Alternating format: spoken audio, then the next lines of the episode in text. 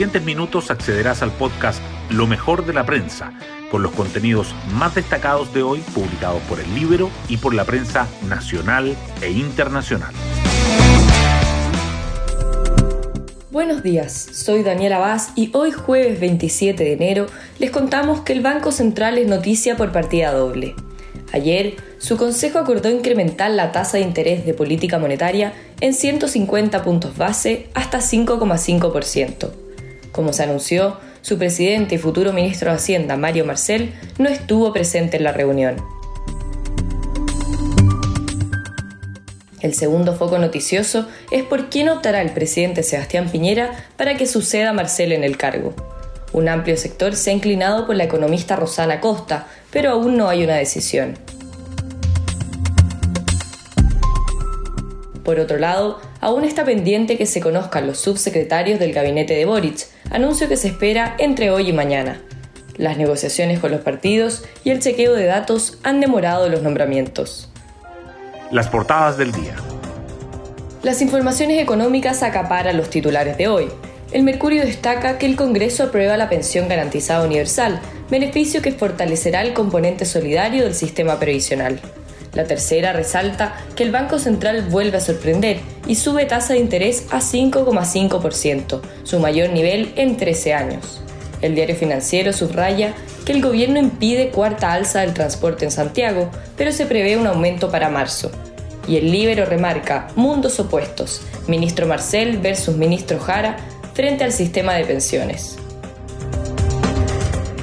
La Convención Constitucional también sigue presente en las portadas.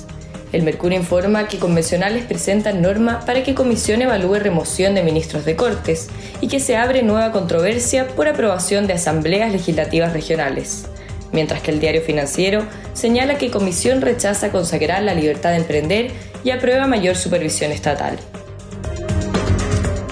El Mercurio también destaca que Organización Resistencia Lafkenche asegura que hay grupos mapuches que lucran con madera y que los denunciantes de Venado envían nueva carta a Boric para que desista de nombrarla como ministra de Deportes. La tercera, en tanto, resalta los pormenores de la última gira internacional del presidente Piñera y el primer foco de incendio de Jackson y Marcel, el nuevo retiro de ahorros previsionales. El Libero, por su parte, subraya que involucrado en secuestro de Iquique pertenecía a grupo de exterminio de Maduro y remarca dichos de Manuel Marfán. A Rosana Costa, pese a las diferencias políticas, le tengo un enorme respeto. El Mercurio y la Tercera coinciden en dedicar su foto principal al partido entre Chile y Argentina que se disputará esta noche en Calama. Hoy destacamos de la prensa. Congreso despacha la pensión garantizada universal y 1,8 millones de personas recibirán el beneficio desde febrero.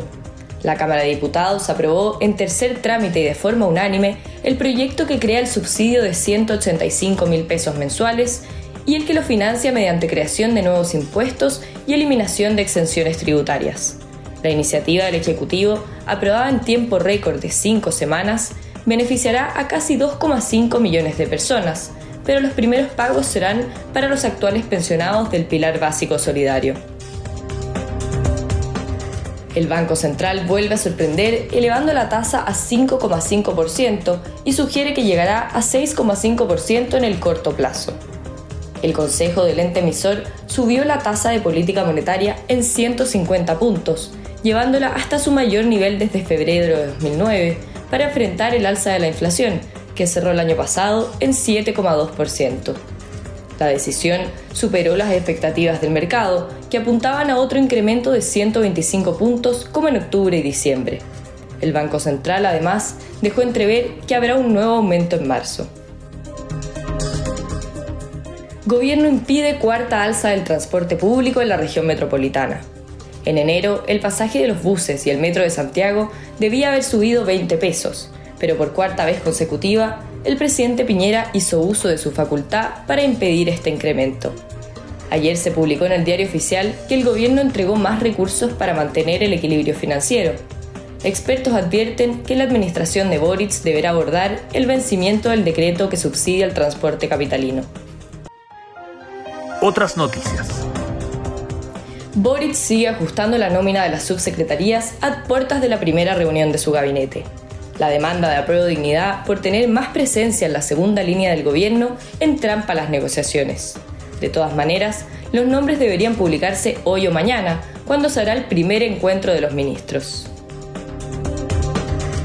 Proyecto de amnistía a los presos del estallido será resuelto durante la próxima legislatura. La Comisión de Constitución del Senado despachó la cuestionada iniciativa, pero no hay acuerdo sobre la fecha para votarla en sala ni los votos suficientes para aprobarla. Y aunque fuera avisada, debe volver a la Cámara de Diputados para tercer trámite. El general director de Carabineros reaparece en apoyo a carabineros heridos. Ricardo Yáñez instruyó asesoría para las víctimas, ordenó reforzar vigilancia en la ciudad nortina y valoró el apoyo transversal a los funcionarios. Los cuatro extranjeros que agredieron a los policías fueron formalizados y quedaron en prisión preventiva. Y enero se convierte en el mes con más contagios durante toda la pandemia. El MinSal reportó nuevo récord de 18.446 casos en las últimas 24 horas.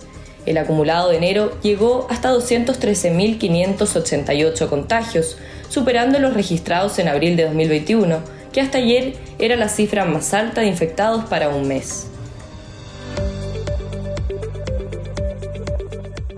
Y nos vamos con el postre del día. La Roja y las Artes se juegan su propia final del mundo. A falta de cuatro partidos para el término de las eliminatorias, Chile buscará ante Argentina tres puntos vitales para aferrarse a la opción de clasificar a Qatar. Los resultados del resto de la jornada podrían ayudar.